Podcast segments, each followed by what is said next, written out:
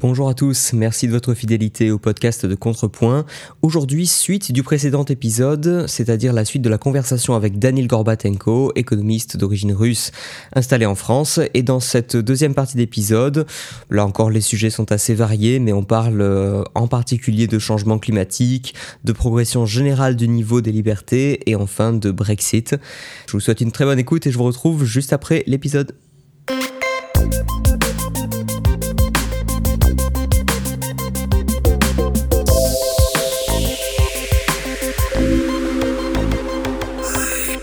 Je vais te demander ton avis sur, euh, sur quelque chose qui m'intrigue, c'est que à la fois j'ai l'impression qu'aujourd'hui on est dans, dans, des générations de, de, jeunes en particulier qui sont révoltés de tout euh, sur Internet, qui, euh, comment dire, qui, qui ont l'impression de porter tout le poids de, des malheurs et des injustices du monde, ou de ce qu'ils perçoivent comme étant les malheurs et injustices du monde, ils ont l'impression de le porter sur leurs épaules. Et en même temps, comme dirait l'autre, j'ai l'impression que les mouvements révolutionnaires, radicaux, etc., finalement, sont, sont pas si présents que ça quand on compare à avant. Regarde par exemple l'histoire de, tous les, dictateurs. Euh, je lisais il y a pas longtemps euh, la page Wikipédia de Mussolini, par exemple. C'est incroyable de voir à chaque fois que, que ces gens, dans leur jeunesse, sont passés dans des, dans des mouvements très politisés, euh, qui étaient vraiment dans, dans l'action politique. C'était pas des, gentils jeunes qui, euh, qui allaient au travail, etc. C'est qu'ils étaient dans des trucs très politisés et où la violence politique euh, et la violence tout court était, était très présent. Donc euh, j'ai du mal un peu à, à réconcilier ces, ces, deux choses. Euh, je sais pas ce que tu en penses. Mais pour moi, je pense que les gens, heureusement d'ailleurs, que les gens ne sont pas cohérents entre le, leurs paroles et, et la pratique. Ouais. Parce que souvent, il y a beaucoup de gens qui vont, qui vont dire oui. Ah, c'est tous, les, tous les révolutionnaires. Monde est, le monde est horrible, on va nulle part. Euh, et, et, même euh, sur, sur plusieurs niveaux. Mais après, ils vont aller au magasin, ils vont regarder le Netflix et tout ça, ils vont oublier euh, tout ça et ils vont vivre comme si c'était. Ouais, si tous les gens qui critiquaient Amazon s'arrêtaient ouais, d'acheter chez Amazon. Euh... Ouais. non. Du coup, je pense. Et, et tant mieux, je pense que le fanatisme, en vrai, le vrai fanatisme, c'est. On peut. Tu vois, on est souvent. On est souvent tenté de respecter les fanatiques et dire je préfère par exemple de parler. Il y a beaucoup de gens qui me, me disaient toujours je préfère parler avec un vrai communiste qui est fidèle à ses, à ses principes. Ah, mais justement, ce sont les plus dangereux. Moi, oui, je pense ouais, aussi que, comme toi que euh, heureusement que les gens sont pas toujours ouais, cohérents avec leurs idées. Exactement, mais pour moi, sinon, euh... le fait que les gens disent un truc et font, font dix autres, c'est c'est mieux que qu'avoir euh, en vrai, si la moitié de la population était comme Greta Thunberg, on, était, on serait dans, dans la vraie merde, mais heureusement. et même elle n'est pas, elle est pas cohérente dans ce qu'elle fait parce que même euh, on, peut, on peut rigoler, mais elle est allée en bateau de voile euh, aux États-Unis.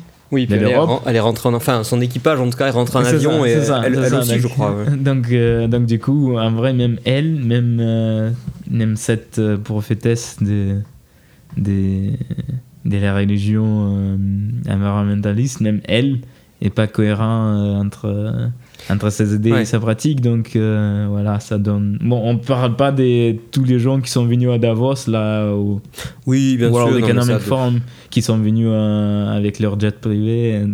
Ça, bon, tant mieux, en vrai, les gens sont en train de.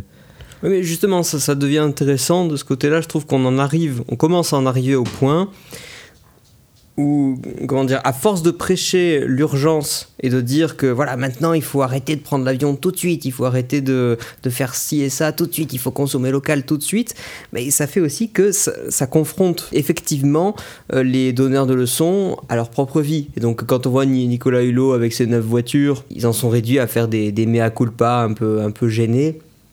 Mais justement, c'est peut-être c'est peut-être pas plus mal que Greta Thunberg arrive maintenant, parce que justement, des gens qui sont euh, sinistres et radicaux et, si éloignés de la réalité que, Greta Thunberg, je pense que ça va. Est-ce que ça va pas jouer contre les, les écologistes radicaux au final? Et je dis pas contre les écologistes en général, parce que moi-même je me définis comme. Euh, comme assez largement écologiste, mais dans un sens très différent, de, je pense, de ce que peuvent comprendre les, les gens habituellement. Je pense que ça, ça va dépendre aussi de, des conditions, des conditions climatiques et comment ça, ça va se dérouler. Parce que ce qui s'est passé, en fait, ce qui s'est passé, il y avait deux épisodes qui étaient très, vraiment très importants dans les dernières années. C'était deux El Niño, c'est l'année 98, 97, 98. je crois, Et l'El Niño de 2015-2016. Ouais. Et pour, en fait, El Niño, c'est un phénomène de. C'est. C'est un phénomène assez stochastique, mais c'est un phénomène que c'est quand même répétitif. C'est un pattern qui, qui s'est reproduit, mais on ne peut pas. C'est pas prévisible, mais, mais c'est un phénomène dans la phase El Niño on a la température globale qui monte. Ouais. Et du coup, en 2018, c'était vraiment un énorme El Niño et la température, euh, l'anomalie des températures globales a vraiment grimpé à un niveau qui a rendu beaucoup de gens concernés par cette situation. Mm-hmm. Et, et après, au début des années 2000 et jusqu'à peut-être euh, jusqu'à 2015, les températures globales ont pas du tout augmenté à la même vitesse que le modèle climatique avait envisagé qu'elle qu monterait. Ouais. En plus, à ce moment-là, les émissions euh, ont, ont, recommencé parce que c'était il y avait deux périodes peut-être quand les émissions de CO2 ont monté énormément. C'était la période après la deuxième guerre mondiale quand le monde a pu finalement appliquer les technologies modernes sans la guerre, sans la Grande Dépression, mhm. tout ça. Et deuxièmement, c'est le début des années 2000 quand la Chine et l'Inde se, sont débarrassés, se sont débarrassés un peu de, de, communisme ou à l'Inde c'était un État extrêmement dirigiste, pas directement aussi communiste que l'État chinois, mais pas loin. Mhm. Et, et donc selon l'hypothèse que la plupart des, des changements climatiques et, du changement climatique est causé par les émissions de CO2, euh, on devrait plutôt s'attendre que dans la période de croissance maximale des émissions, qu'on aurait euh, le le réchauffement le plus, le plus rapide, mais c'était pas le cas. Après, bon, c'est toujours la difficulté de ne pas être climatologue ou physicien, c'est que j'imagine, enfin, on peut toujours euh, euh, découvrir des explications comme quoi il y, a un décalage entre l'émission et l'effet de, de l'émission. C'est sûr, c'est sûr, c'est bien possible, mais, mais en gros, le deuxième El Niño de 2015-2016 a, a causé encore un euh, une croissance rapide de, l'anomalie euh, des températures et, et, ça a recréé cette, ce sens d'urgence de, de, changement climatique. Et, euh, mais, mais vachement, même si, même si on est d'accord, même si on est d'accord que et moi, je ne vais pas nier, je, je suis d'accord que probablement les émissions causent une partie des réchauffements. C'est possible. Tu anticipes une partie de ma question. La, question. la question est plus quelle partie et est-ce que ça va ça va réchauffer plus vite que c'était le cas jusqu'à là. Ce sont de vraies questions qui, qui sont importantes. Oui, parce qu'en fait, j'allais te demander.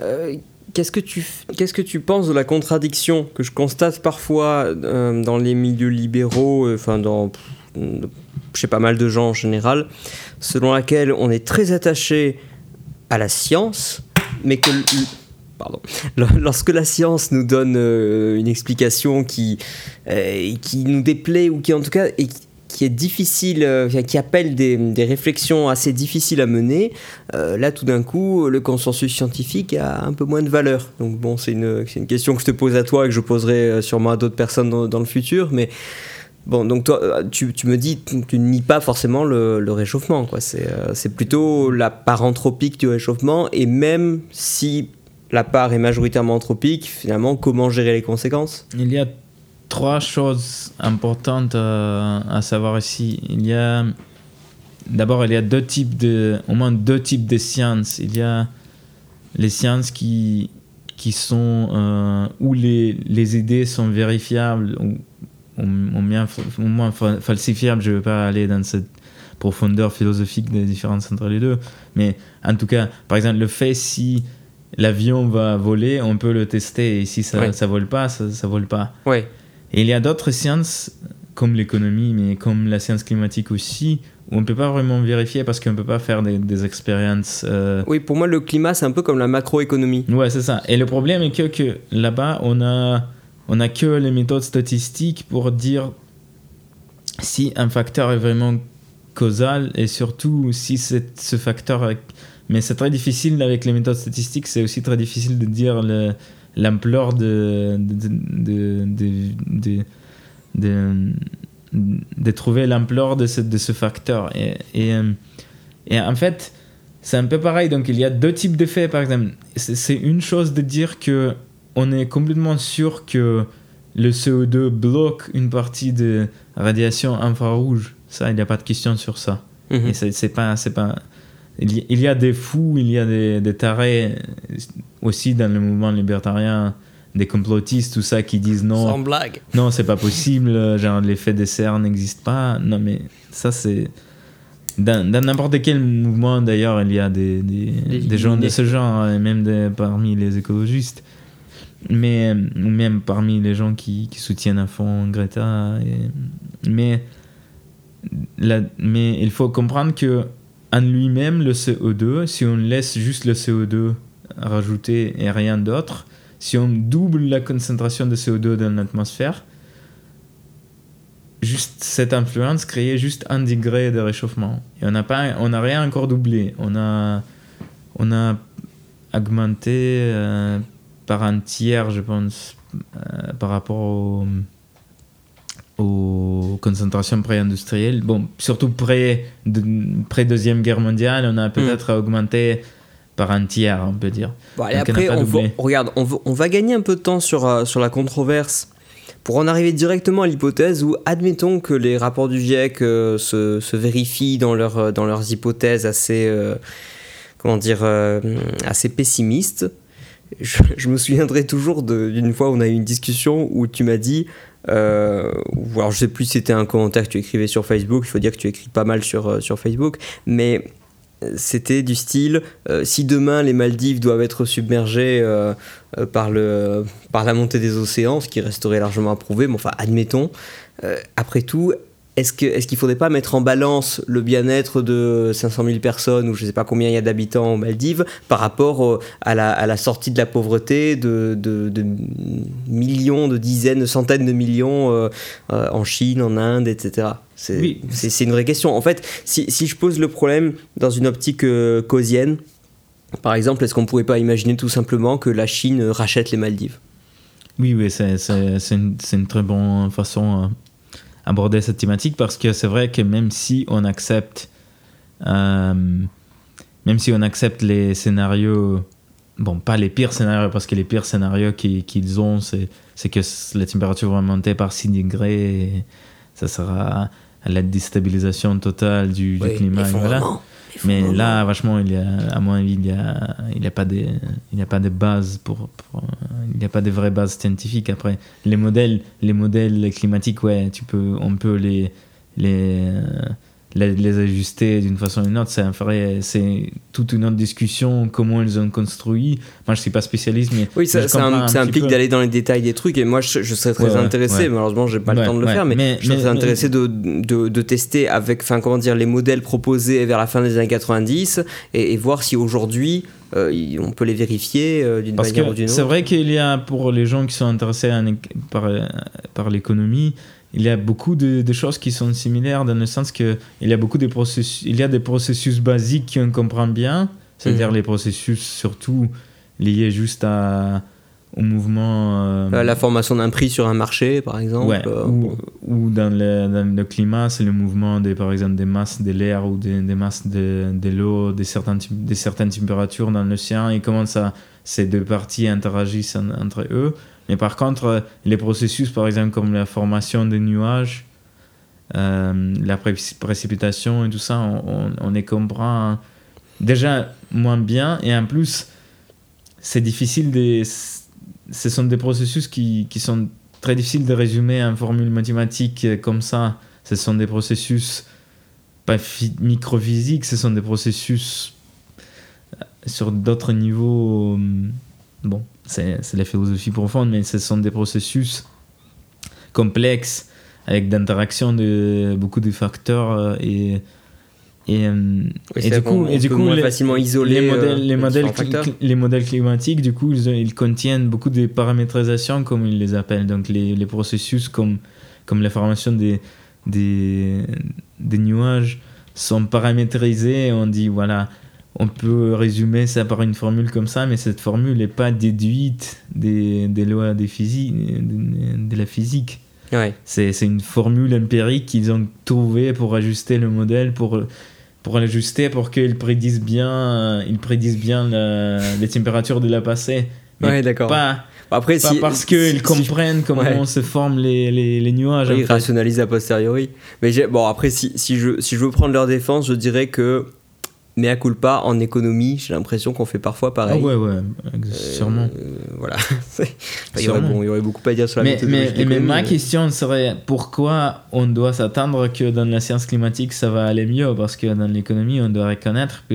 En fait, en fait, le problème de la science climatique, à mon avis, maintenant, c'est que on l'a politisé, mais pas directement, dans le sens, c'est pas qu'il y a une théorie de complot, une théorie de complot, c'est pas qu'il y a un complot et tous les climatologues ont décidé bon là on va tous promouvoir l'alarmisme climatique hmm. c'est pas comme ça que ça fonctionne mais le processus euh, bureaucratique de la science parce qu'il faut comprendre que la science c'est aussi un phénomène social, sociologique très important. Et, bien sûr, c'est ça, il faut voir la manière dont sont produites les idées, la manière dont elles sont relayées dans les médias, comment sont payées les personnes en fonction de, de leur visibilité médiatique, du nombre de papiers publiés, euh, des, euh, comment dire, des rapports qui sont payés pour produire, etc. Enfin, il y aurait beaucoup à dire là-dessus. Et du coup, le, depuis au moins la fin des années 90 et même plus tôt, le, le sujet des changements climatiques c'est devenu la question centrale de la science climatique. Ouais. Et du coup, j'ai l'impression de ce que j'ai lu, c'est que c'est très difficile dans la science climatique maintenant d'avoir des grants, par exemple, pour des, des, du financement pour les recherches, si, euh, si par exemple les recherches n'ont rien directement à voir avec le changement climatique et des choses et comme ça. Ben voilà. Et, et, je pense que la conséquence qui, qui s'est créée, c'est que peut-être ils essayent de faire quelque chose qu'ils ne sont pas capables de faire. Donc, ils essayent de, de bah, faire. Là encore, je, refais mon parallèle avec, avec l'économie. Justement, est-ce qu'on est, est. prédire des prix, par exemple, prédire l'inflation dans, dans 10 ans, on peut pas. Mais, mais, on demande à peu près la même chose des, des, des climatologues. On, on leur demande de, de, prédire le climat dans. finalement, en fait, on manque de modestie en climatologie. Enfin, d'après ce qui nous semble en tout cas, hein, encore une fois, ça reste notre avis, mais euh, on manquerait de modestie en climatologie comme on manque de modestie en, en économie finalement. Oui, et je pense que c'est en partie, c'est parce que, parce que on leur demande de, de, faire, de faire des, des en, anglais, il y a un bon, un bon terme, point prediction. Donc, pas juste dire, bon, si on fait ça, par exemple, les, économistes avant peut-être la deuxième moitié de, de la 20e siècle, on leur disait, voilà, qu'est-ce qui va se passer si l'État, par exemple, euh, créer un, plafond des prix. On disait voilà, il y aura beaucoup, il y aura plus de demandes que, que, que d'offres, il y aura, il y aura un déficit et, euh, et du coup voilà le, voilà le résultat serait comme ça. Mais euh, par contre, on leur, c'était pas la pratique d'essayer de, modéliser l'économie entière. Par exemple, prédire qu'est-ce qui va se passer si l'État américain augmente le, le, le budget par, euh, par un milliard. Euh, oui, quel sera l'effet exact sur le taux de chomage euh, dans tel comté de l'Ohio si on a augmenté le, le budget de temps je pense que Je pense que je pense qu'en économie, ma conviction est qu'on on, on, peut utiliser la mathématique la plus sophistiquée qu'on veut. On peut créer des super ordinateurs encore augmenter la puissance des ordinateurs et on va pas y arriver quand même parce que le problème c'est pas la puissance de calcul qu'il faut mais c'est juste les, les phénomènes sont pas prévisibles à, ce point-là et je pense que c'est bien possible que dans un autre système stochastique comme, comme le climat c'est difficile de, de prédire ça. Moi, je demanderais aux auditeurs de noter que c'est un russe qui nous dit ça. Donc, par définition, un russe, ça comprend les mathématiques. Je veux en l'occurrence, tu... non, je veux ce, que, ce que je veux dire, c'est que tu es pas mauvais en maths, donc c'est pas, c'est pas ça qui te ferait, qui te ferait militer contre la méthode mathématique. Mais euh, d'accord, bon. Je vais poser une question en sachant que tu es ah, assez partisan de la modernité, tu es quelqu'un de très technophile, etc. Euh, si, je, si justement je me fais l'avocat du diable et que je te demande qu'est-ce qui t'inquiète le plus dans les développements technologiques d'aujourd'hui, que ce soit intelligence artificielle, euh, blockchain, euh, euh reconnaissance faciale, enfin toutes ces, toutes ces choses-là, qu'est-ce qui t'inquiète le plus pour la stabilité sociale dans le futur? Moi, je pense que qu'un vrai. Moi, je n'ai pas, pas, peur de la, de la technologie. J'ai plus peur que. J'ai plus peur de. J'ai un peu peur d'un. Ma plus grande peur, ah, je pense, c'est, c'est que entre.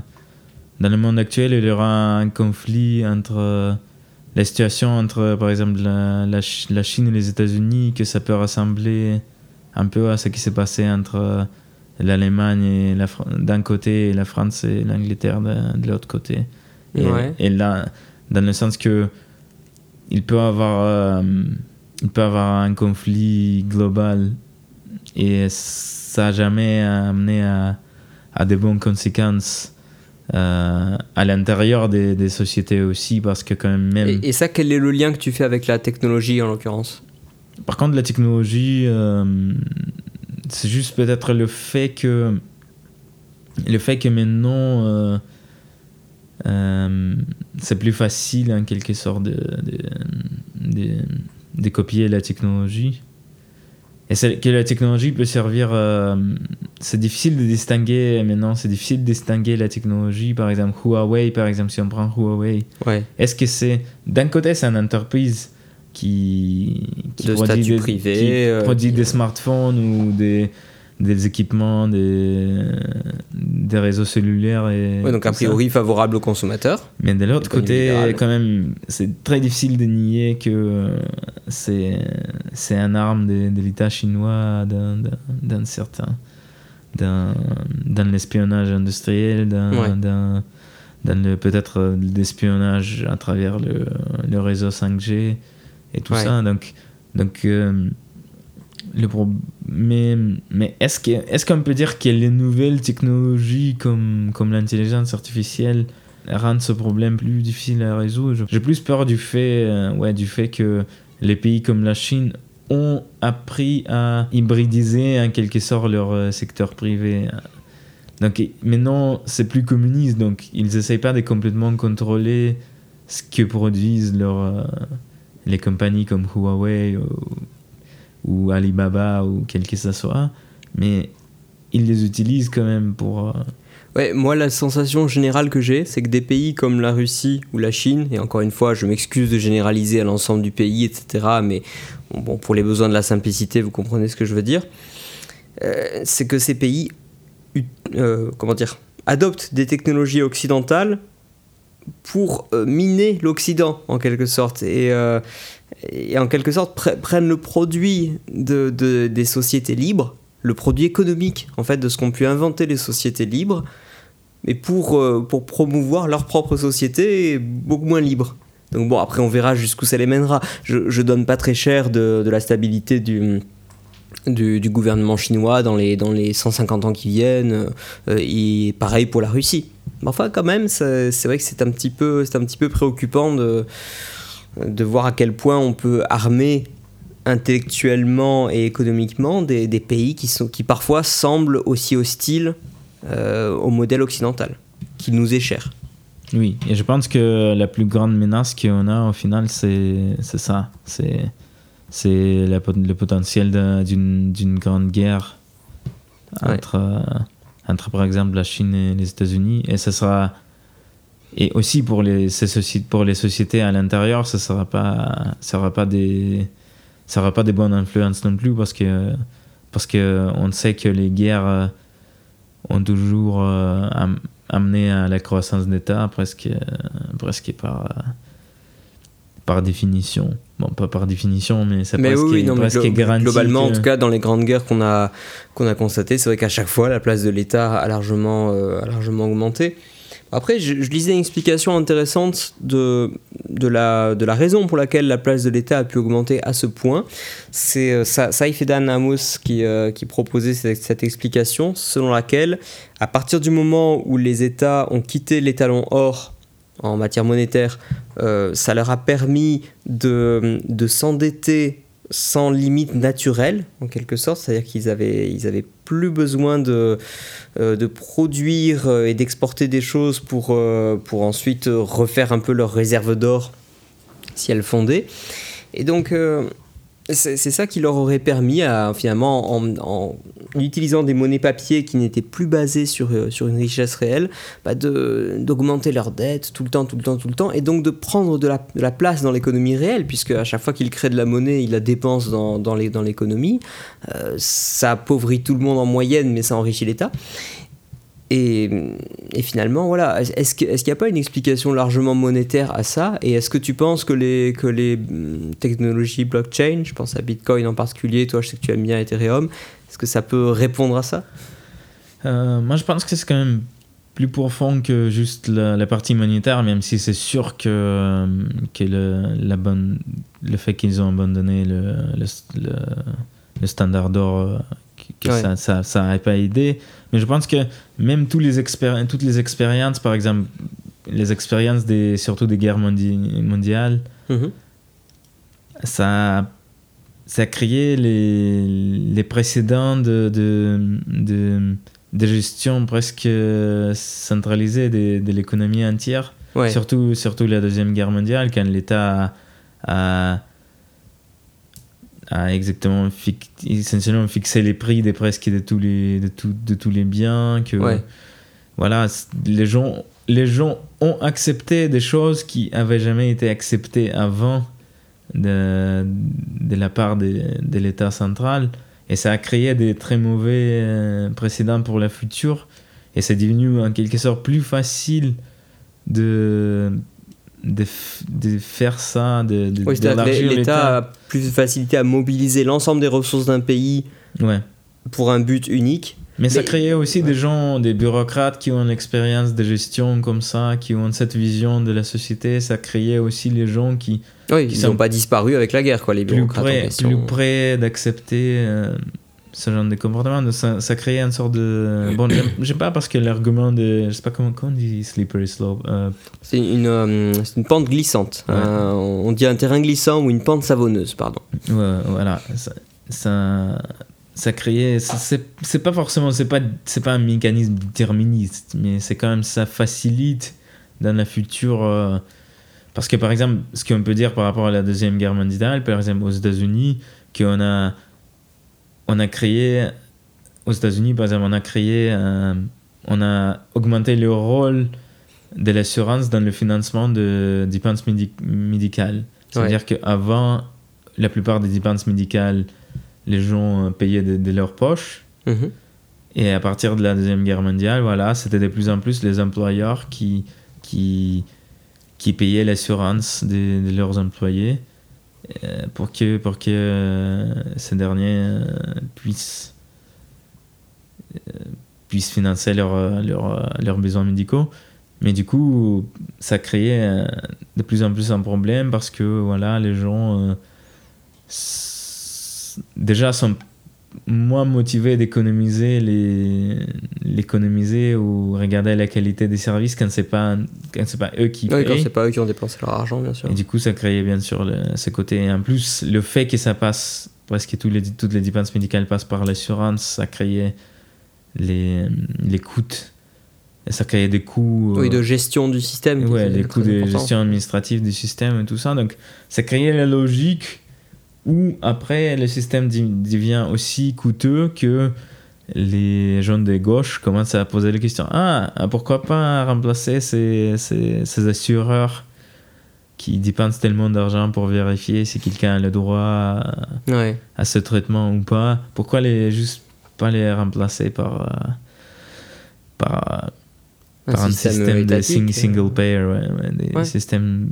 Et voilà, donc, donc les, les, les, les expériences de gestion euh, militaire d'économie créaient des, des, conséquences sur vraiment long terme parce que, parce que là, on est, on est 60, presque 75 ans sont passés après la fin de la guerre mondiale, mais les problèmes que ça a créé, par exemple, aux États-Unis, ça, ça vient de là-bas. Et, et, je pense que s'il y a encore un conflit, de, un grand conflit euh, entre, par exemple, les États-Unis et la Chine, mhm. ça, ça créera. On ne sait pas si, si, si l'ordre, quand même, relativement capitaliste va survivre maintenant dans un pays si si, si une société qui a quand même déjà accepté quand même un énorme euh, niveau d'intervention étatique dans tous les Après, je, je me dis toujours, dans, une, dans un monde aussi mondialisé où autant de Chinois ont voyagé à l'étranger, fait des études à l'étranger, euh, où autant d'Occidentaux ont visité la Chine, connu des Chinois, etc., est-ce que, est que les États arriveront, dans la même mesure que pendant la, Deuxième Guerre mondiale, par exemple, à monter les populations euh, radicalement les unes contre les, contre les autres? Donc si, demain il y a guerre entre la Chine et les États-Unis, après tout, regarde Donald Trump par exemple est, est, quand même très clivant euh, aux États-Unis. Est-ce que, euh, est-ce que, est que tout le monde le suivra comme un seul homme? Et même chose en, en, Chine où les gens sont quand même assez suspicieux du, du régime, malgré les apparences, c'est peut-être pas si évident que ça, non? Le problème, le problème c'est que le monde de la fin du 19e siècle était aussi assez mondialisé. Et ça a pas. Et ça a quand même très vite euh, détérioré. Et, euh, oui, en plus, on sait comment ça fonctionne. C'est une, ça, ça, commence par euh, une crise économique suivie d'une guerre commerciale, suivie d'une guerre tout court. Ouais, ouais, euh, voilà. Toute ressemblance avec le monde actuel serait purement fortuite. Ouais. Après, après, on doit être, on doit avoir un certain. L'histoire se répète jamais oui, non, identiquement, donc je pense que c'est pas que le fait que la guerre commerciale entre les États-Unis et la Chine a commencé, que c'est bon. Mhm. On doit prévoir que. On doit s'attendre que dans, dans, 20 ans, il y aura une guerre entre les États-Unis et la Chine. Non, c'est pas, c'est pas garanti. Surtout parce que, quand même, la Chine est. Il n'y a, il a pas de colonialisation, parce que, quand même, la vraie cause des conflits entre entre les pays au début de la 20e siècle, c'était quand même la, la, la, course qui, qui va. Qui va, ouais, qui va dominer le monde en termes de, colonisation, puis de routes commerciales. Surtout l'Afrique. Comme ça, bien sûr. Surtout l'Afrique. Donc, ça, c'est plus. Et maintenant, on comprend un peu plus aussi qu'un vrai qui, qui est propriétaire des, ressources naturelles, ça, c'est pas si important pour, pour même même pour la puissance des États, on ne parle même pas pour la richesse des nations, mais même le fait qu'ils contrôlent des ressources naturelles. Oui, euh, dans le cas extrême, le Venezuela est même, plus, même, même plus foutu de, de, sortir son propre pétrole de son propre sol euh, alors qu'il est à eux. C'est ça, c'est ça. Donc maintenant on comprend un peu mieux ça et, et pas beaucoup de pays essaient de... Bon, on parle, on parle du comportement de Poutine à travers l'Ukraine, mais c'est ce comportement n'est pas justifié par, par un sort d'argument de, Lebensraum ou quelque chose comme ça. Donc c'est pas justifié par le Lebensraum, je rappelle pour les, pour les auditeurs qui l'ignoreraient, c'était euh, la théorie de l'espace vital pour le peuple germanique qu'il devait prendre à l'Est, euh, notamment en Pologne, en Russie, etc. Oui, donc c'est plus c'est plus juste une nostalgie impérialiste voilà qui, qui et Poutine essaye d'utiliser ça pour se légitimiser. Mais peut-être lui-même, il est aussi nostalgique. Je pense que aussi on fait souvent cette erreur euh, à considérer les, euh, les, les ou les sujets de Poutine comme plutôt irrationnels politiquement en quelque sorte, mais considérer Poutine comme un acteur complètement rationnel qui essaie juste d'augmenter euh, d'augmenter sa richesse ou voilà. Ah non, Poutine, je, je, pense que c'est une très mauvaise grille de lecture parce que je, enfin, je pense que pour quelqu'un comme, comme, Poutine c'est je suis persuadé que ce type est plus occupé par sa place dans les livres d'histoire et dans, et dans l'imaginaire collectif des futures générations en Russie que par euh, euh, savoir combien il va gagner d'argent ou combien de femmes il va se taper cette année quoi exactement exactement je pense que je pense que je pense que le pouvoir c'est le drogue le plus fort que qui existe. Aucune richesse peut se comparer à, à la joie qui donne aux gens comme ça le pouvoir quasi, quasi absolu qu'ils ont. Et euh, je pense que ouais, je pense qu'il ne faut pas sous-estimer la motivation intrinsèque des, des gens comme Poutine ou comme Xi Jinping ou quelqu'un comme ça qui, qui, et cette motivation, en vrai, est beaucoup plus dangereuse que les autres parce que Staline, je pense que c'était pareil. C'était quelqu'un qui était vraiment. Je pense que Staline, encore pire, ou Hitler, c'était vraiment des fanatiques. C'est des ah, fanatiques. Ça, on, sait que les fanatiques, surtout ceux d'ailleurs qui ne recherchent pas des choses, euh, enfin des jouissances immédiates. En France, on parle parfois de Robespierre qui était l'incorruptible. C'est vrai, hein, il n'était pas corrompu, mais justement, c'était encore plus dangereux qu'il soit pas corrompu. Oui.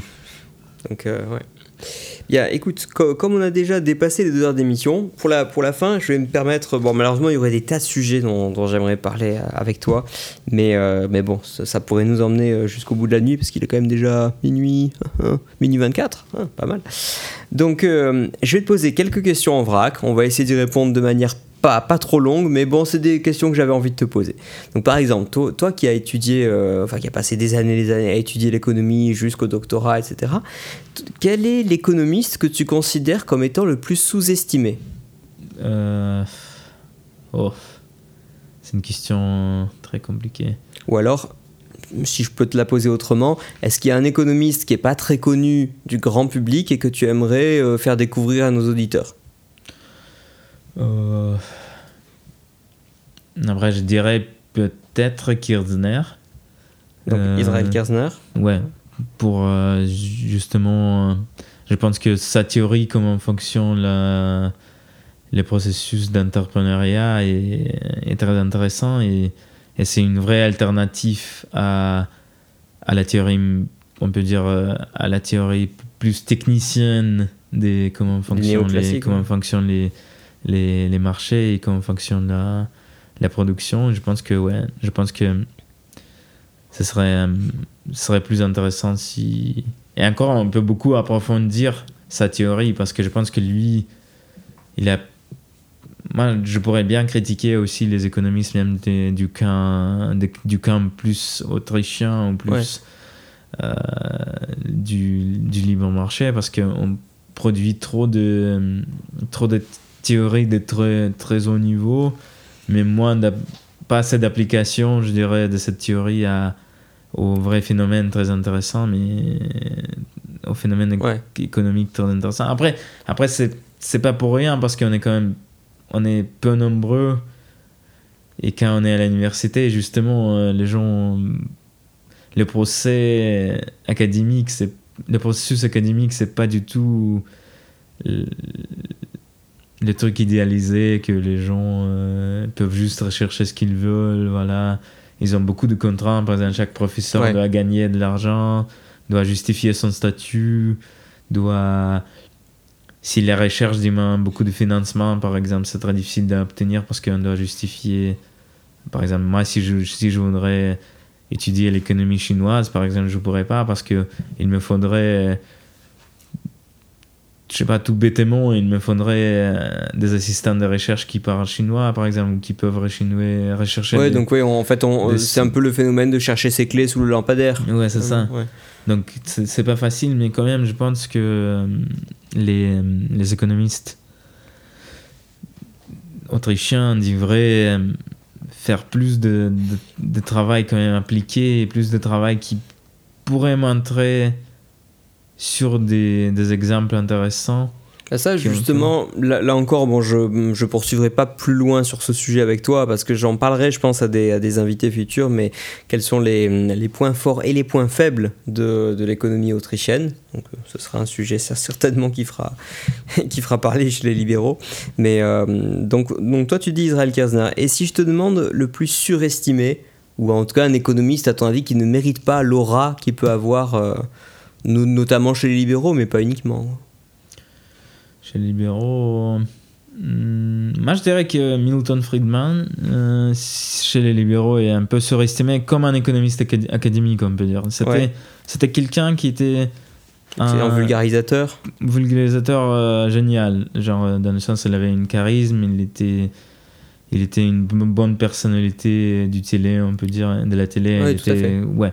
Mais en tant que, en tant que un vrai scientifique, je dirais qu'il n'était pas, il était pas si, si bon que, que beaucoup de gens pensent. Ouais, moi j'avoue que je, je, suis toujours très intrigué par ses positions sur la monnaie. Euh, et euh, j'ai toujours du mal à me représenter comment un esprit aussi brillant peut avoir des théories aussi différentes, en particulier sur le sujet de la monnaie, euh, par rapport à des économistes autrichiens que j'apprécie particulièrement, mais j'avoue que j'ai pas assez creusé le sujet pour, pour voir exactement. D'accord, donc toi tu dis plutôt Milton Friedman. Ok, intéressant. Euh, rapide question, rapide réponse. Au total, est-ce que on vit dans un monde plus libre aujourd'hui qu'il y a quelques siècles? Quelques siècles, c'est 19e La fin du 19e euh, pour, pour rendre cette question vraiment euh, gênante. Par exemple. C'est une question, ouais, ça c'est hyper difficile comme question parce que ce qu'on peut dire, par exemple, il y a surtout des grandes parties de la population qui sont peut-être plus libres aujourd'hui que, surtout si on parle des femmes, en quelque sorte. Oui, c'est ça. Par exemple, les femmes, bien euh, plus quand même la moitié de la population. Ouais, c'est ça, c'est ça. Et par exemple, on sait qu'en France, si je me trompe pas, jusqu'à l'année 1960 je sais pas laquelle, les femmes ne pouvaient pas avoir son, leur propre compte bancaire ou quelque chose comme ça. 75, je crois, ouais. de mémoire. Hein. Donc, donc c'est, c'est quand même. C'est quand même. C'est peut-être. Moi, moi, je, moi, je dirais autrement, je pense que. Il n'y a pas de dichotomie parce qu'il y a certains libéraux, surtout associés avec le Mises Institute, qui, qui, qui diraient que c'est le changement culturel en quelque sorte qui, qui, qui a fait que on a perdu, qu'on ne peut pas nier que niveau réglementation, niveau intervention d'État, la société de la fin du 19e siècle, niveau surtout intervention exprès d'État, intervention euh, du pouvoir central, législatif et tout ça, cette société quand même la société moderne est bien moins libre dans ce sens que... Bah oui, il y a beaucoup plus peut-être de dépenses de l'État, et en même temps, euh, je vois beaucoup d'exemples dans la société bah, de la fin du 19e siècle, par exemple, euh, où j'ai l'impression qu'il y avait quand même encore beaucoup de règlements archaïques, de, privilèges qui étaient accordés par le pouvoir à, telle et telle industrie. Ça avait disparu en partie, mais franchement, j'ai pas l'impression que c'était tellement plus facile de faire du business ou, d'autres choses hein, en, général. Si on regarde, tiens, j'en parlais euh, récemment avec un, euh, avec un camarade historien et qui, euh, qui me disait que le, livret ouvrier voilà, avait, été, avait été supprimé très tard et finalement pour une grande partie de la population, en fait on parlait de... On parlait de la liberté de circulation et le, mm. le mythe, enfin l'idée répandue en tout cas selon, la, selon, la, selon laquelle avant 1914 on pouvait se déplacer librement et en réalité, c'était peut-être vrai pour Stéphane Zweig et pour, euh, et pour une, certaine élite. Maintenant, pour, euh, pour le bas peuple, euh, le passeport intérieur, le livret ouvrier, ce genre de choses, ça, ça existait. Donc, je trouve, ce serait intéressant en tout cas d'avoir des études plus systématiques sur la question insoluble de savoir est-ce qu'on était plus libre avant, etc. Bon, évidemment, tout, tout dépend mm. de la définition qu'on donne de la liberté. Il y a aussi un aspect important que de l'autre côté, du côté plus de la gauche, on aura des gens qui vont dire que c'est grâce à l'État qui est plus fort aujourd'hui, qui est plus étendu, on peut dire, que on a eu l'émancipation des, des, femmes et tout ça. Moi, je pense que c'est quelque sorte une fausse dichotomie parce que, parce que pour moi, c'est une fausse on n'avait pas besoin de, de, créer l'État quand même de taille monstrueuse qu'on a aujourd'hui, qui dépense 57% des PIB. On n'avait pas besoin de ça pour, euh, pour euh, émanciper les femmes.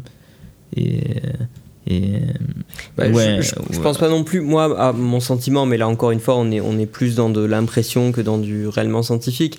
Euh, c'est que le problème, c'est peut-être moins l'État en soi, que, que, les gens qui peuplent l'État, en quelque sorte, et que finalement, euh, à choisir entre euh, une, euh, comment dire, un esprit libéral, un esprit illuminé et assez, et assez libéral, enfin illuminé au sens des lumières, et, et un État minimal, bah, franchement, je, je, bah, je, préfère un peu plus d'États en Occident que moins d'États en Somalie, si vraiment je vais euh, dans la provocation. Euh, ah oui, oui, mais non, mais non, mais c'est sûr, c'est sûr. Euh, après, la Somalie, c'est le meilleur sujet des, des, des Olympiades spéciales, mais, mais, mais je pense que, ouais, ce qu'on ce qu'on comprend pas, que bien sûr, l'État, à la fin, c'est ce qui est dans les, dans les têtes des gens.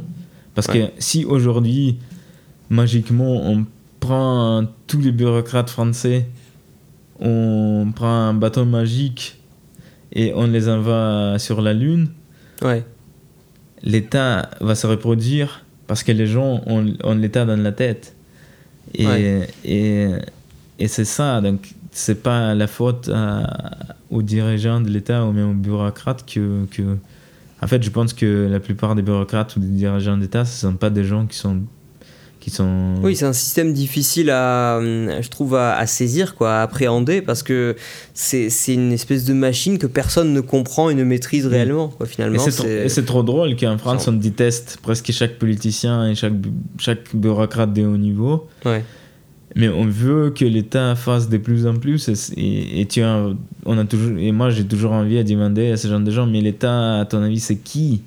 C'est qui, du coup, qui va faire tout ça si tu détestes chaque chaque dirigeant en particulier et tous les politiciens. Du coup, c'est qui qui va faire ce que tu veux euh, qu'il l'État qu fasse euh, C'est qui qui va faire ça et, et eux, ils n'ont jamais, jamais de réponse à ce genre de questions parce que. Voilà, mais, mais, mais je pense que oui, mais c'est aussi sur les questions d'ailleurs de. Par exemple, quand on dit, OK, on enlève l'État aujourd'hui et par exemple, on on promouve la société, on crée une société où il n'y a presque pas d'État. Mhm. Regardez ce Mali, ce qui se passe. Mais qui va construire les routes? Ouais, mais, une vraie mais surtout, regardez ce Mali, il n'y a pas de, presque pas d'État centralisé en Somalie, c'est du bordel. Mais le problème est que, oui, Somalie, c'est aussi une société avec une certaine culture, et c'est vrai que on peut pas faire de l'ingénierie sociale la seule façon de créer une société libre, beaucoup plus libre qu'aujourd'hui en tout cas, c'est c'est faire changer, faire la majorité des populations changer, oui, c'est ça. changer leur avis. Voilà, le pas, changement est plus culturel, plus dans les mentalités que réellement dans les, dans les institutions. On peut pas avoir. en tout cas, les institutions suivent.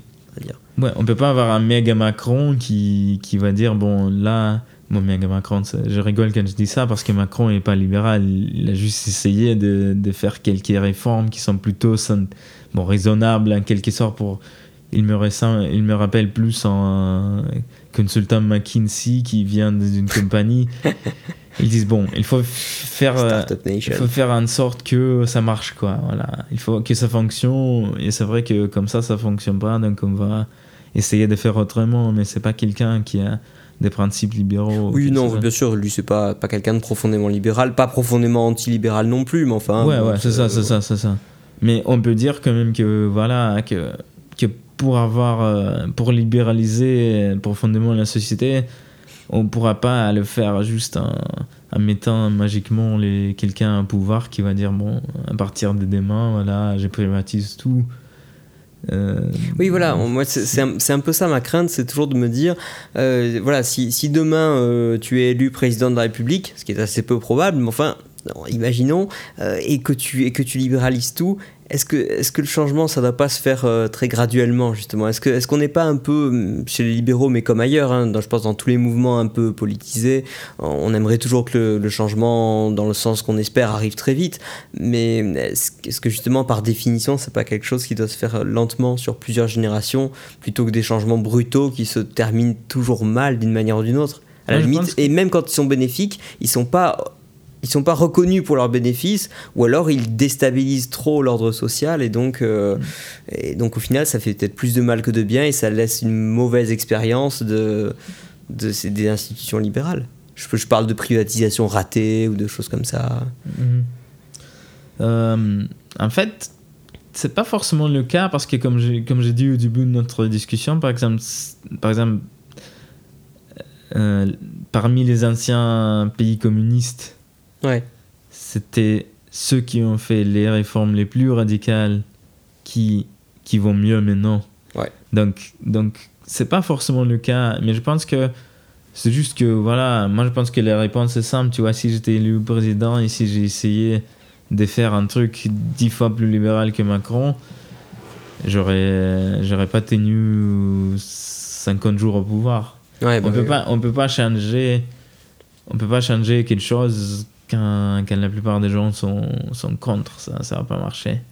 Et, euh, et voilà, donc je pense que, à mon avis, les réformes, les réformes libérales vont pas venir de, de l'élection d'un parti libéral au pouvoir, je pense que, bon, après, discuter des scénarios comme ça, on peut partir. Euh, oui, non, ça, ça peut emmener loin, parce que je me dis toujours, bon, ok, ça, ça vient d'en bas, mais à un moment donné, s'il n'y a pas quelqu'un qui réforme, euh, ne serait-ce que pour supprimer les institutions inutiles, ça veut dire que s'il n'y a pas des gens quand même qui se mettent un peu les, les mains dans le cambouis et qui, euh, qui, se, qui se mettent en politique, ne serait-ce que pour, que pour détruire les institutions inutiles, bon, ben, à ce moment-là, comment, comment ça se passera? Qui le fera? si, si on compte vraiment sur une pure faillite, c'est un peu le, la politique du pire. Moi, mon espoir, en vrai, mon, mon vrai espoir, c'est que quand même, avec l'amélioration quand même des conditions de vie, peut-être, euh, on n'a pas parlé des, du, du, vieillissement, mais avec, avec le fait que quand même de plus en plus nos vies améliorent et qu'on a de moins en moins des craintes, des craintes pour, euh, pour la future, peut-être les gens euh, vont vont être de, moins en moins persuadables qu'on a besoin de, de, de quand même d'utilisation des, des, grandes forces de l'État mmh. pour euh, avoir des bons résultats. Et peut-être, à un moment, euh, suffit qu'il y ait une grande minorité, on n'a pas besoin de la majorité, mais suffit qu'il y ait une grande minorité qui refuse d'accepter quand même en quelque sorte pas refuse on veut pas on veut pas une révolution quelque chose comme ça mais on veut que que que l'intervention massive soit soit pas soit pas légitime en quelque sorte pour une grande partie de, de la population et pour ça ouais pour ça il faut que les gens euh, soient déjà regardent le monde d'une façon Ouais, qu'ils aient déjà changé un peu d'état d'esprit. Moins inquiétés, ouais, parce qu'en vrai, même maintenant, on est quand même. On est, la plupart des gens qui habitent aujourd'hui, quand même, ils ont dans des meilleures conditions que, que les humains ont jamais été. J'ai parlé pas même ça, ça, effectivement, au, bon, au départ, c'était un des sujets dont, dont, je voulais te parler, mais comme ce serait un, gros sujet, bah, je, je, le, je, le, garde pour un, pour un, pour un prochain invité, le mouvement Human Progress, la mondialisation, etc. Mais euh, alors, si, je vais juste enchaîner sur euh, encore peut-être une, deux ou trois questions. Euh, est-ce qu'on peut imaginer une société libertarienne, ou en tout cas très libérale, qui, qui, vivrait comme ça en consacrant l'essentiel de, ces forces productives à, l'économie, à la prospérité, à l'harmonie sociale, et ne dépenserait pas dans le militaire. Je dis ça parce que c'est ce que tu mentionnais aujourd'hui dans l'article que, tu as, que tu as publié. Est-ce qu'on peut imaginer que cette société puisse prospérer durablement sans être euh, pillé, absorbé, annexé par, euh, par ses voisins? En gros, est-ce que est-ce, est-ce que c'est pas un mal nécessaire l'investissement dans, dans, une défense forte, comme fait la Suisse par exemple? Après, après, moi, je pense que. Euh, moi, j'ai cité cet ce papier, mais je pense pas que je suis forcément d'accord avec l'idée que que la, la défense peut pas être financée par une société euh, sans État ou avec pas beaucoup d'État. Parce que je pense, par exemple, que, euh, que on peut imaginer que les gens riches, par exemple, vont financer, vont financer par exemple, vont payer aux compagnies privées de, la défense. C'est parce qu'on peut imaginer que les compagnies privées seront aussi bien plus efficaces en défense que l'État que autant que dans d'autres secteurs. moi, moi je ne pense pas que forcément on ne peut pas imaginer euh, le financement privé des, de la défense ou des... Mais, sans même aller jusqu'au financement privé, euh, prenons l'exemple des, petits pays qui prospèrent, qui n'embêtent personne et qui, malgré leur petite taille, arrivent à prospérer, je, me dis toujours, en même temps, s'il n'y avait pas l'OTAN et le, la protection tacite ou explicite des, des États-Unis et du monde libre, euh, est-ce que est-ce qu'il survivrait longtemps quoi? Est-ce que c'est possible à côté de la Chine et de la Russie, etc. Bah, euh, prenons le cas des pays baltes. Hein, je, veux dire, euh, euh, l'Estonie. Moi, je pense qu'un vrai, je pense qu'un vrai, dans 50 ans. un vrai avec l'Union soviétique, s'il n'y avait pas des, des États-Unis derrière, après la deuxième guerre mondiale, c'est sûr que, sûr que l'Union soviétique, bon, peut-être aurait pas réussi de, de conquérir la Grande-Bretagne parce que il y aurait toujours euh, eu le problème de traverser la, la mer et tout ça. Mais, mais les autres parties de, de l'Europe, des autres pays de l'Europe, je pense que. Oui, ils, ils auraient pu probablement absorber plus de pays européens. Ouais, beaucoup plus. Ouais. Donc ça, ça c'est vrai que on peut regarder le cas de la Suisse oui, qui, a, qui a réussi de maintenir sa neutralité pendant toutes les deux guerres mondiales, mais mais c'est plus une grande exception que que que, la règle. Mais mais je pense que je pense que voilà je pense que quand même l'espoir euh, la espoir, le vrai espoir pour nous c'est quand même c'est poursuivre le changement euh, de ce qui est dans les têtes des gens que des mesures euh, que des mesures conventionnelles en quelque sorte. Que... Parce qu'on est trop, je pense qu'on est peut-être un peu trop concentré sur les réformes qu'il faut faire. Genre, bon, si on arrive au pouvoir, qu'est-ce qu'on privatise ou qu'est-ce qu'on Mais tout ça ne sert à rien si les gens ne le veulent pas au départ. Mais, mais, mais on ne se pose pas la question comment, euh, par exemple, comment rendre les gens moins, moins. Parce que pour la plupart des gens, il y a ce que je conseille, je, je, conseillerais à nos, auditeurs, nos auditeurs euh, à regarder, peut-être c'est un podcast et aussi d'autres sources. Il y a un chercheur au, Cato Institute qui s'appelle Trevor Burrus. Mhm. Euh, et il a créé, euh, il, il, a eu une idée de l'idée des Statrix. Statrix, c'est un jeu de ah mots avec euh, Matrix. Explique-moi ça parce que je suis pas du tout au point et justement j'en profite pour te poser la question. Euh, en dehors de ça, quelles sont les initiatives euh, d'activisme libéral qui t'inspirent le plus? Et Statrix, du coup, le problème de Statrix, c'est que la plupart des gens ne peuvent pas imaginer dans beaucoup de domaines que les choses pourraient être autre, autrement, pourraient aller autrement. Par exemple, il dit justement que si l'État, pendant 50 ans, était engagé à la production des, des, je sais pas, des, voitures ou des, banques, ou des trucs comme ça. en, France, c'était comme ça en tout cas. Les gens aujourd'hui auraient vraiment du mal d'imaginer que ça pourrait être euh, fait sans État. Oui, bien sûr. Et, euh, mais c'est pas juste ça. Et, L'État créait cette réalité où, où les gens n'imaginent pas leur vie sans, sans ces interventions mais aussi il, il limite radicalement les, les options qu'il pourrait avoir. Euh, il, il, il, appelle du coup cette situation, il l'appelle Statrix parce que c'est très difficile de sortir de cet état de Statrix. Parce que par exemple, on peut regarder avec les crypto-monnaies qui on aime, tu vois. Par exemple, si vous essayez de sortir de la, du système monétaire et bancaire actuel, Essayer de vivre, par exemple, 100% Bitcoin, par exemple, recevoir 100% de la salaire en Bitcoin et, et, acheter tout ce que vous voulez acheter euh, avec les bitcoins, c'est compliqué. C'est presque pas possible. je dis ça en plus parce que toi, tu as essayé, quoi. Enfin, non, je pense pas. Non, mais essayer en tout cas d'un peu plus bitcoiniser ta vie. Non. Peut-être. Non. Non.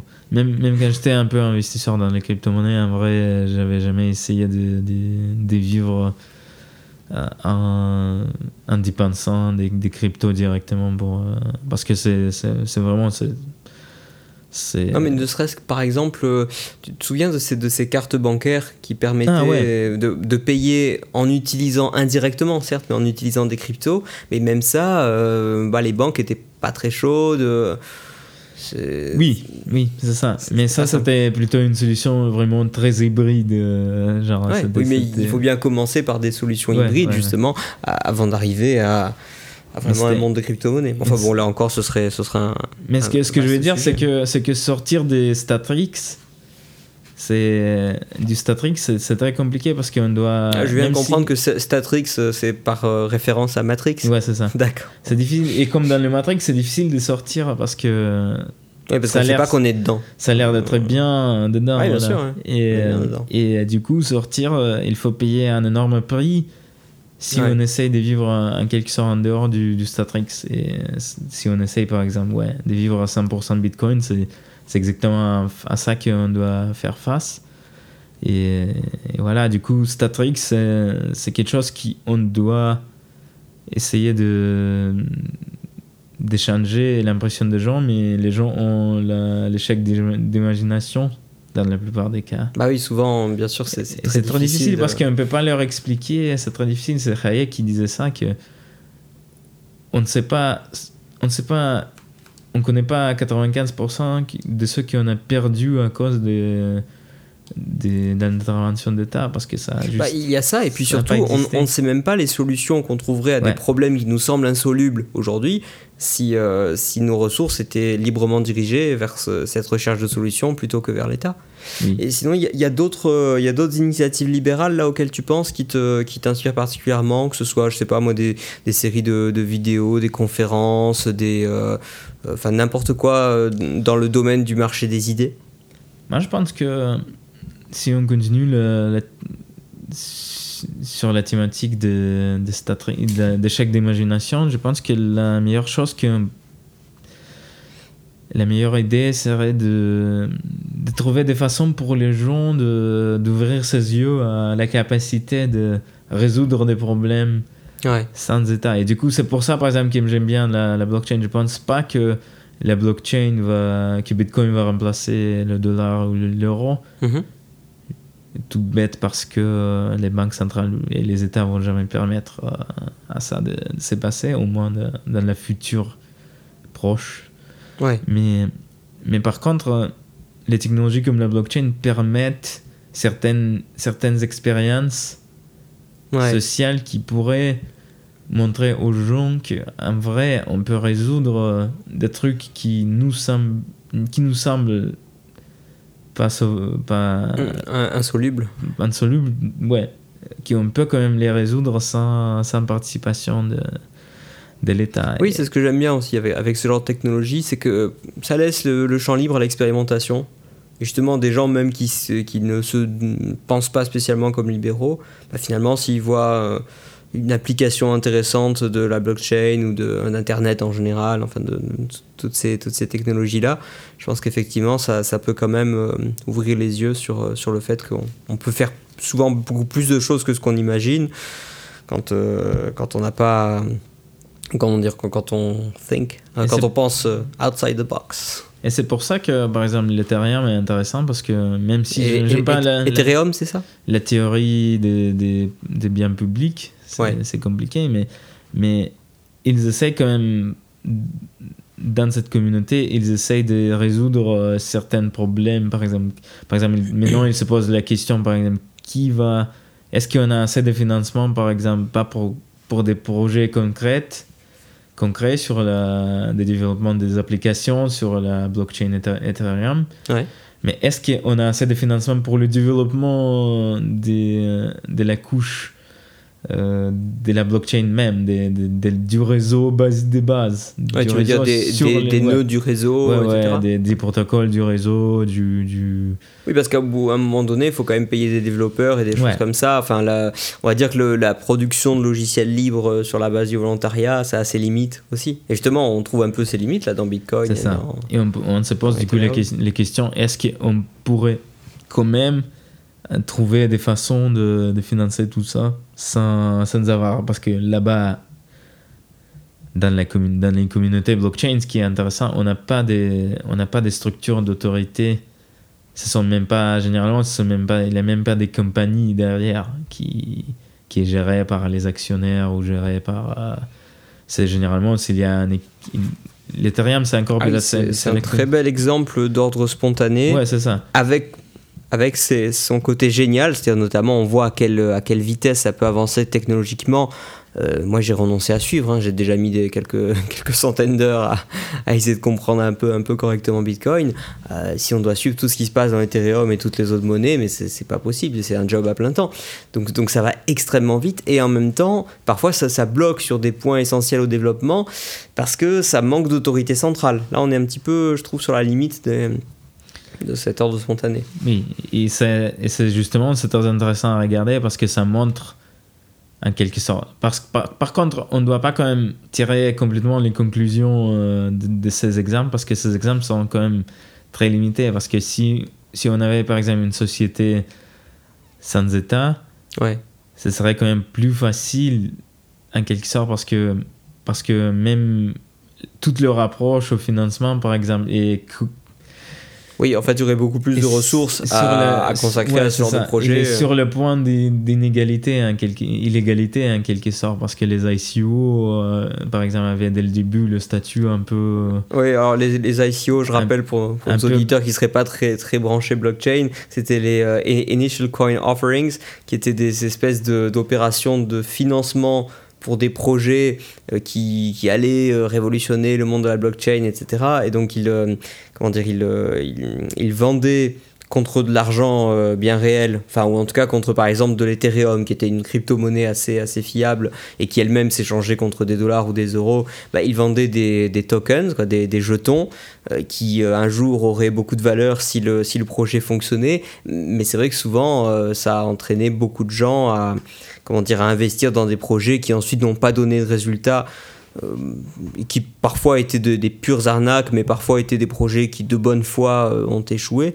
Enfin, ça, ça, a beaucoup calmé les, les investisseurs, ça a beaucoup excité les, les, autorités de contrôle financier, et surtout ça, ça a montré que, bon, à un moment donné, il y a cette problématique de, de l'information, quoi. C'est-à-dire si s'il n'y a personne pour vérifier le, enfin, s'il n'y a personne pour certifier en quelque sorte les investissements que, que j'entreprends, bah, pour, pour, pour, toi ou moi ça va parce qu'on peut investir le temps, on a peut-être la capacité à mieux comprendre ce genre de choses, mais franchement, euh, l'investisseur moyen euh, avec, son, avec son plan épargne et son assurance vie, bah, c'est impossible pour lui de se lancer dans ce genre de trucs. Mais c'est pas, pas juste ça, c'est que aussi euh, on n'a pas des participations d'investisseurs institutionnels.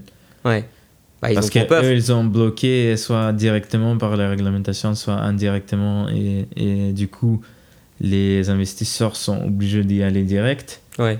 Et ça, bien sûr, euh, en fait, voilà, s'il si, y avait des, des, structures déjà créées, par exemple des gestionnaires d'actifs ou des, des, des, des fonds d'investissement, il y en a, mais il n'y a, il a vraiment pas assez. Ce sont plus des, fonds assez quand même c'est plus, euh, ce sont plus de fonds de hedging, ce sont des fonds pas très publics, quoi. ce sont des fonds avec des capitalistes, des venture capitalistes en quelque sorte, mais ce ne sont pas des fonds des fonds de retraite comme aux États-Unis ou quelque chose comme ça. Oui, c'est pas encore des choses auxquelles euh, l'investisseur moyen peut avoir accès. C'est ça. Bon, bah, dans, enfin, dans un premier temps, c'est peut-être pas plus mal de toute façon. À la limite, euh, comme il y aura beaucoup d'argent perdu dans tous les cas, rien que dans une perspective hayekienne de, euh, comment dire, de, de découverte un petit peu de, de, ce qui, de ce qui fonctionne, fonctionne pas, et bah, de toute façon, euh, c'est normal que beaucoup d'argent soit perdu là-dedans. Euh, dans un sens, tant mieux. Ça veut dire que tout l'argent qui est perdu par les early investors, enfin, par les investisseurs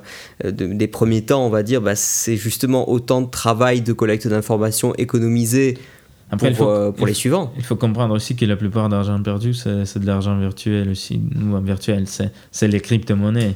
Et du coup, en quelque ouais, sorte. Oui, mais enfin, les gens qui ont donné des Ethers enfin, pour avoir des, des, tokens qui se sont révélés sans valeur, souvent ces Ethers, à moins de les avoir minés directement, et on en connaît qui l'ont fait, mais euh, en dehors de ça, souvent ils les ont achetés quand même contre des vrais euros, des vrais dollars, euh, qui les ont privés de vraies ressources dans le, dans le présent.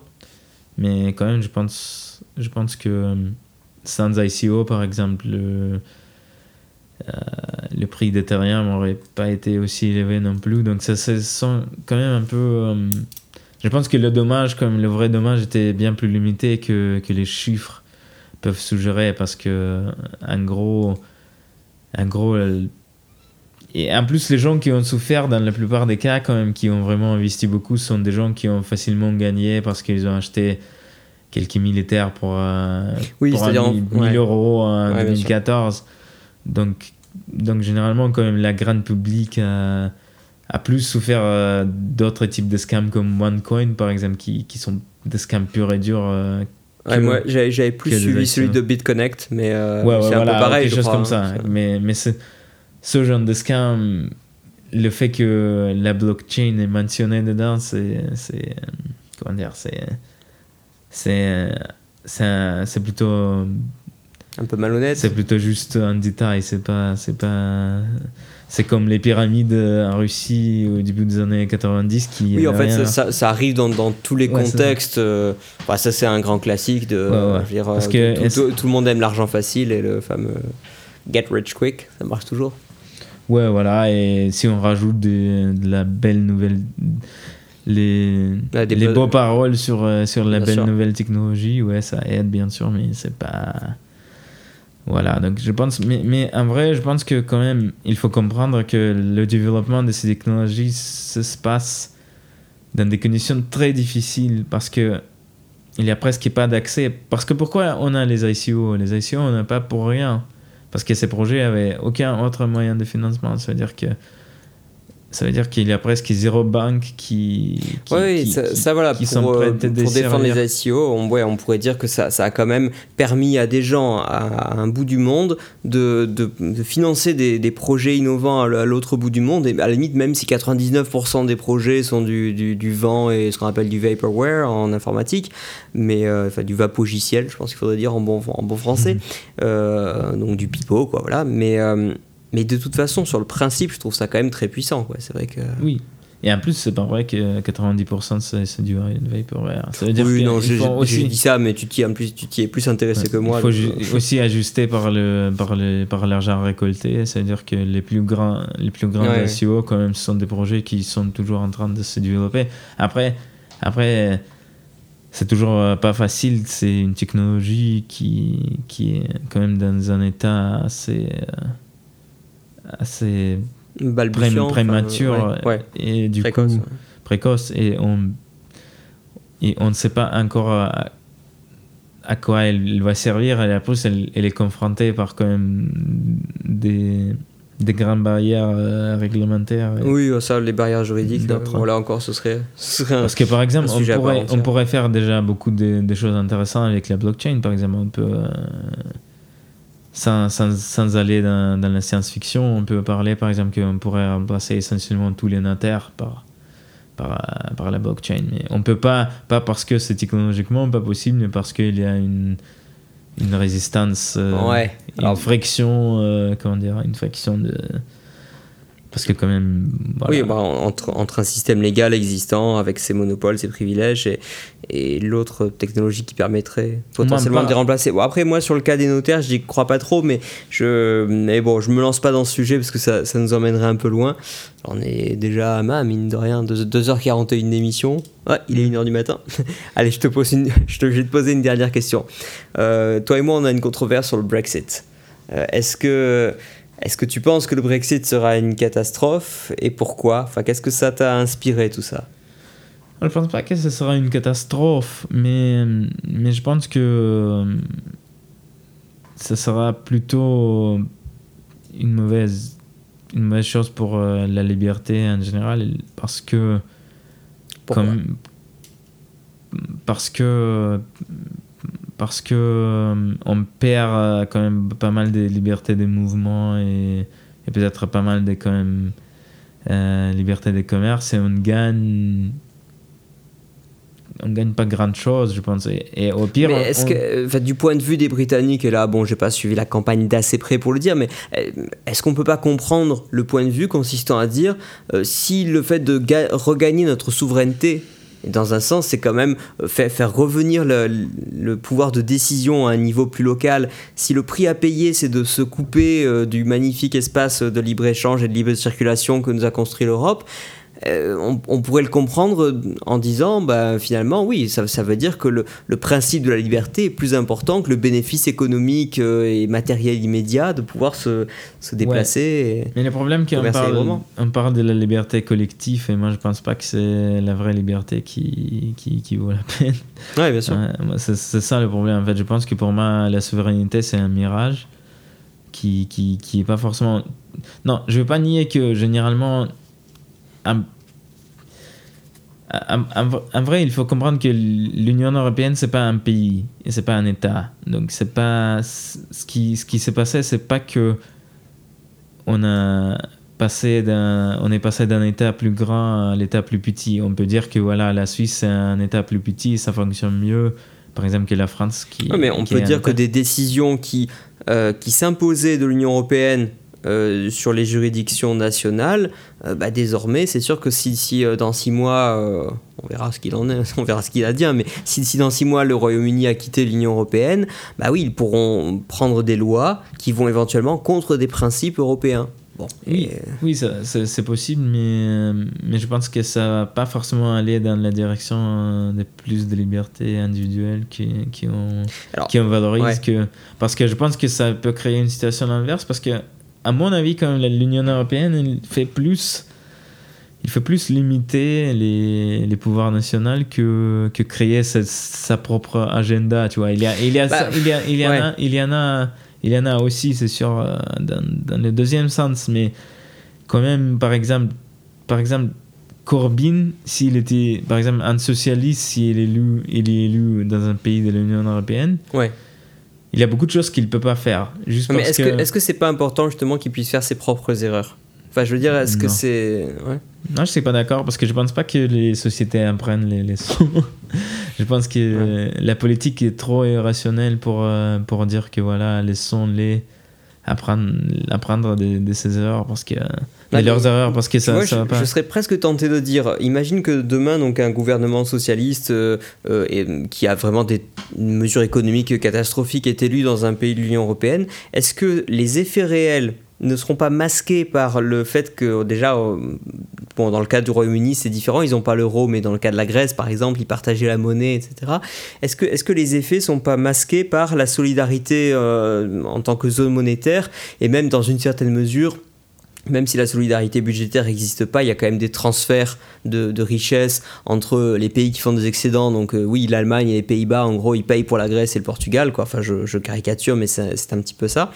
Euh, est-ce est que ça est-ce que ça empêche pas justement les pays de se mettre en face des conséquences de leur propre politique? Alors que s'ils ont leur propre monnaie, par exemple, bah, demain, s'ils ont une, économie qui s'effondre, ça veut dire que euh, les importations, elles explosent en, termes de prix. Donc la sanction est peut-être plus immédiate. Oui, mais euh, est-ce que ce mécanisme peut marcher? Mais si on regarde les vrais exemples, par exemple l'Argentine, par exemple, c'est un pays où pendant des décennies, ça, on, fait, les mêmes fait toujours la même euh, chose. Bien sûr. et voilà, Et, ça, et ça change jamais. Tu vois, on part chaque fois, on parle dans l'inflation et chaque fois, ça finit comme ça que que que les gens fuient leur propre euh, la, la monnaie de leur propre gouvernement. Leur pays, euh, voilà. Donc, je pense, malheureusement, je suis trop sceptique que qu'on a vraiment le, processus d'apprentissage ici. Alors, autre scénario possible. Maintenant que, que le Royaume-Uni est sorti, et en admettant qu'il soit sorti pour des raisons essentiellement antilibérales, c'est-à-dire en gros dehors les immigrés et, euh, et, et, le libre-échange, c'est pas terrible. Mais est-ce que justement demain ils seront pas obligés ne, serait-ce que pour euh, pour pas voir le niveau de, de vie de leur population s'effondrer, est-ce qu'ils seront pas obligés et peut-être même enthousiastes sur le fait de conclure des accords de libre-échange avec d'autres zones économiques, parce qu'après tout, encore une fois, hein, on pourrait parler de. peut-être pas la, enfin, la Suisse, c'est peut-être pas le meilleur exemple, mais il y, a des tas de petits pays et qui ne sont pas dans, dans, une immense euh, zone, euh, dans, un vrai marché unique, qui s'en sortent par des accords bilatéraux, par. Euh, l'adhésion à d'autres zones. Enfin bref, en gros, on, a, on a autant à perdre quand même que le, que le Royaume-Uni à, pas échanger avec eux aussi. Enfin, je veux dire, est-ce que vraiment on conclura pas de, de deal commercial avec eux? Bon, déjà, les questions avec qui Donc, euh, le problème est que, par exemple, Trump aux États-Unis ou Xi Jinping en Chine, ce ne sont pas des, des, des grands amis des, de la commerce libre non plus. Mais, mais, pourtant, Trump laissait entendre qu'il euh, serait prêt à, à, proposer un accord à la Grande-Bretagne, justement pour. Euh, alors certains disent oui, parce qu'il est content d'affaiblir l'Union européenne, ou je sais pas, parce que c'est juste par goût de la contradiction, ou parce que. Mais après, je sais pas. Il l'aura déjà menacé avec des, des, aussi des trucs. Trump, il dit une chose euh, un jour et une autre chose un autre jour. Mais, mais deuxièmement, il a un autre fait plus, plus objectif, c'est que, en fait, même dans le monde actuel qui est quand même bien globalisé et tout, ça reste le fait que la plupart des commerces euh, se passent euh, avec les pays qui sont plus près euh, oui. géographiquement. Tout à fait. C'est même la, gravity equation en c'est pas juste c'est même pas c'est même pas la question des coûts de transportation qui sont pas forcément si si il est ouais, non, c'est clairement pas une question de coût de transport. C'est, je crois que c'est plus une question de, euh, comment dire, de hum, d'échange culturel et de. Oui. c'est ça, de vraiment de proximité culturelle. C'est, difficile à, mettre le doigt exactement sur la chose. Parfois aussi le, la, la proximité linguistique fait que, mais bon, au total, euh, empiriquement, on constate que, euh, ouais, clairement, on, on, échange essentiellement avec ses voisins, quoi. Du coup, voilà, du coup, à mon avis, même si la Grande-Bretagne arrive à conclure des, des... Mais, mais je pense que pour moi, quand même, avec la Grande-Bretagne, c'est plus deux problèmes qui sont plus importants que le protectionnisme ou, ou la liberté. Parce que je pense que quand même, je pense pas qu'ils vont faire face à, à d'énormes tarifs à cause de ça. Mais je pense que. Je pense pas non plus. Je pense que c'est la, c'est la menace qu'on leur agite sous le nez. Mais, mais qu'en en, réalité, d'ailleurs, nos propres importateurs euh, qui, en tout cas, ou exportateurs vers la Grande-Bretagne, enfin tous ceux qui font du commerce avec, euh, avec des Britanniques, euh, feront aussi une énorme pression politique pour, pour qu'il y ait des accords qui, qui leur mettent pas trop de bâtons dans les roues, je pense. Mais je pense que par contre, il y a deux autres problèmes. La première, le premier, c'est qu'il y a beaucoup de gens qui vont perdre leur liberté de, de mouvement. De mouvement. Oui, c'est sûr. Et c'est aussi, il y a beaucoup de Britanniques qui vont aussi souffrir, en tant que beaucoup de, par exemple, Polonais ou, ou Tchèques ou Roumains. Ouais. Mais aussi beaucoup de Britanniques, parce qu'il y a des millions de Britanniques qui habitent, euh, qui voyagent beaucoup en Europe ou qui, qui vivent. Il y a combien il y a de retraités anglais qui, qui vivent presque euh, tout le temps en France ou, ou en Espagne, par exemple. Mais, Portugal surtout. Au Portugal, mais, mais, et deuxième problème, c'est que, en fait, en fait, quand on enlève euh, les, les contraintes qui créent quand même l'Union européenne pour les gouvernements, on augmente, on augmente énormément le potentiel des, des Ouais, bah après, ça peut dépendre des, des, pays, parce qu'on peut dire que oui, l'Union européenne nous, nous, force, par exemple, bah tiens, si on est, le, si on est la France, par exemple, oui, euh, l'Union européenne nous empêche parfois de prendre, euh, de garder des monopoles qu'on ne devrait pas garder, ou de prendre des mesures liberticides, etc. Maintenant, ça ajoute aussi une couche de bureaucratie, ça calibre des cornichons et des bananes, et euh, est-ce que. je trouve c'est très difficile vraiment de mesurer euh, qu'est-ce qu'on y gagne et qu'est-ce qu'on y perd Et encore, quand je dis on, ça veut rien dire. Euh, est-ce que c'est moi, Pierre Schweitzer? Est-ce que c'est euh, la France Enfin, c'est très difficile à évaluer. C'est sûr, mais pour ça, je pense que on peut pas, on peut pas avoir un, règle commun, genre jamais sortir de l'Union européenne. C'est pas ça. Oui, c'est ça, parce que c'est important, je trouve, de prouver qu'il est possible, même si c'est une erreur, on a le droit de la faire. Non, je pense que je voulais dire plus, plus une autre chose que qu'il faut regarder, par exemple, les, les, balances des pouvoirs politiques dans un pays qui veut sortir de l'Union européenne. Par exemple, si je voyais en Angleterre qu'il avait une grande force politique libérale qui était sur le point de promouvoir des, des profonds changements, des changements profonds, de, des, des, réformes libérales en Angleterre. Mais est-ce que Boris Johnson, par exemple, n'est pas plus libéral qu'une bonne partie de, de l'élite politique européenne? Mais le problème, le problème c'est pas les convictions de Boris Johnson lui-même. Il faut regarder, en fait. Euh, et là, je conseille de regarder euh, le l'écriture et les, les, les idées d'un historien britannique qui s'appelle euh, Stephen Davis. Il parle beaucoup de réalignement politique. Je sais pas si tu as eu la chance. Euh, non, moi je l'ai pas lu, mais on le mettra en description pour, euh, pour nos auditeurs. mais du coup, il commence à dire que maintenant on, a, on est en train de on est dans le processus d'un grand réalignement politique. Ouais. Que, que en gros, on aura, au lieu de gauche et droite, on aura plus la division entre les mondialistes et les, les, les, nativistes, on peut dire, en quelque sorte. Ouais. Et du coup, le problème de Johnson, c'est qu'il fait face à, son électorat qui consiste quand même beaucoup plus des des nativistes que des mondialistes. Ouais, c'est ça. Et, des, et, des, gens qui s'en foutent en gros de, de, la liberté économique. Par contre, euh, du côté. Euh, le, danger est aussi que le, le camp, euh, le camp globaliste n'est pas formé.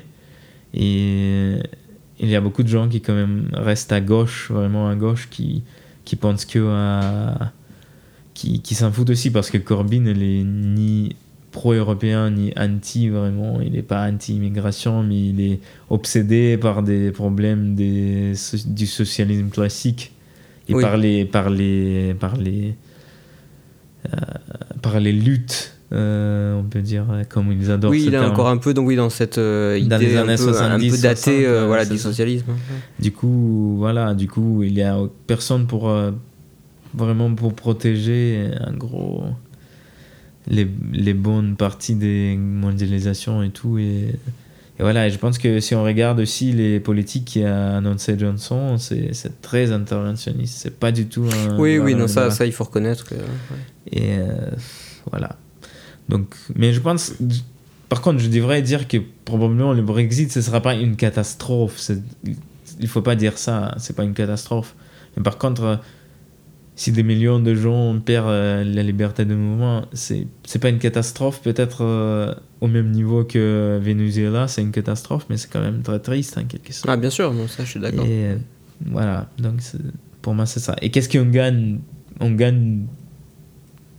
C'est pas clair ce qu'on gagne. On peut même perdre. Oui, pas, pas très clair. Mais bon, déjà le fait de montrer qu'on peut survivre sans l'Union européenne, c'est peut-être déjà, même si ça se fait au prix de la liberté de circulation, je sais pas, c'est toujours, enfin la vie est pleine de, de, choix un peu difficiles comme ça, surtout quand on est libéral, mais enfin bon. Donc euh, bon bah écoute, je pense qu'on va, on va pouvoir euh, conclure ici. Bien, d'abord je te remercie beaucoup d'être venu et je vais te demander où est-ce que les auditeurs peuvent te retrouver, parce que je crois que tu écris sur, un, sur Internet. Euh, Ouais, surtout j'ai un compte sur, euh, sur un réseau social qui s'appelle euh, Medium. Mhm. Qui est une plateforme d'articles de, de, journaux, en quelque sorte, hein, où, on peut, ouais. on peut te lire, alors essentiellement en anglais, hein, cela dit, je précise quand même pour les auditeurs. donc, euh, donc le contenu vraiment sérieux, c'est plus là-bas. Ouais. Et j'ai quelques publications, mais c'est pas, pas hyper fréquent, mais j'ai eu deux, trois articles sur euh, le site de Foundation of Economic Education, donc FII. Mhm. Mais c'est plus. C'était aussi des articles que je prenais de, de mon compte Medium mais j'ai demandé de republier sur, euh, sur FII. D'accord. Est-ce qu'on est qu'on peut te retrouver sur des réseaux sociaux comme Twitter Ouais, bien euh? sûr. Facebook et Twitter, j'existe là-bas aussi. Surtout Twitter, c'est plus facile de suivre les gens qui, qui on ne connaît pas. Mais Twitter, je poste pas beaucoup de choses, mais je, je vais peut-être être plus actif sur Twitter parce que je vois quand même que bizarrement, parce que pour moi c'est un peu bizarre, mais la discussion sérieuse euh, c'est beaucoup déplacé vers Twitter euh, de Facebook. Bizarrement, ouais, ouais, tout à fait. Mais Même je, si le format, tout à fait d'accord. Même le si format, le format est totalement inadapté, euh, le climat est un peu irrespirable sur, sur Twitter, mais enfin bon, je continue quand même. Alors je, je discute pas trop dessus, mais je continue quand même à publier ce que je, ce que j'écris ou à relayer les trucs intéressants que je lis. Mais enfin bon, mais ouais. D'accord. Ok, bah écoute, Daniel, merci beaucoup. Et il me merci reste, à toi. Il est 1h16, il me reste à te souhaiter une bonne nuit, un bon retour. bonne nuit. à bientôt. Merci à tous d'avoir suivi cet épisode. J'attends comme d'habitude vos retours dans la section commentaires de l'article lié au podcast sur contrepoint.org.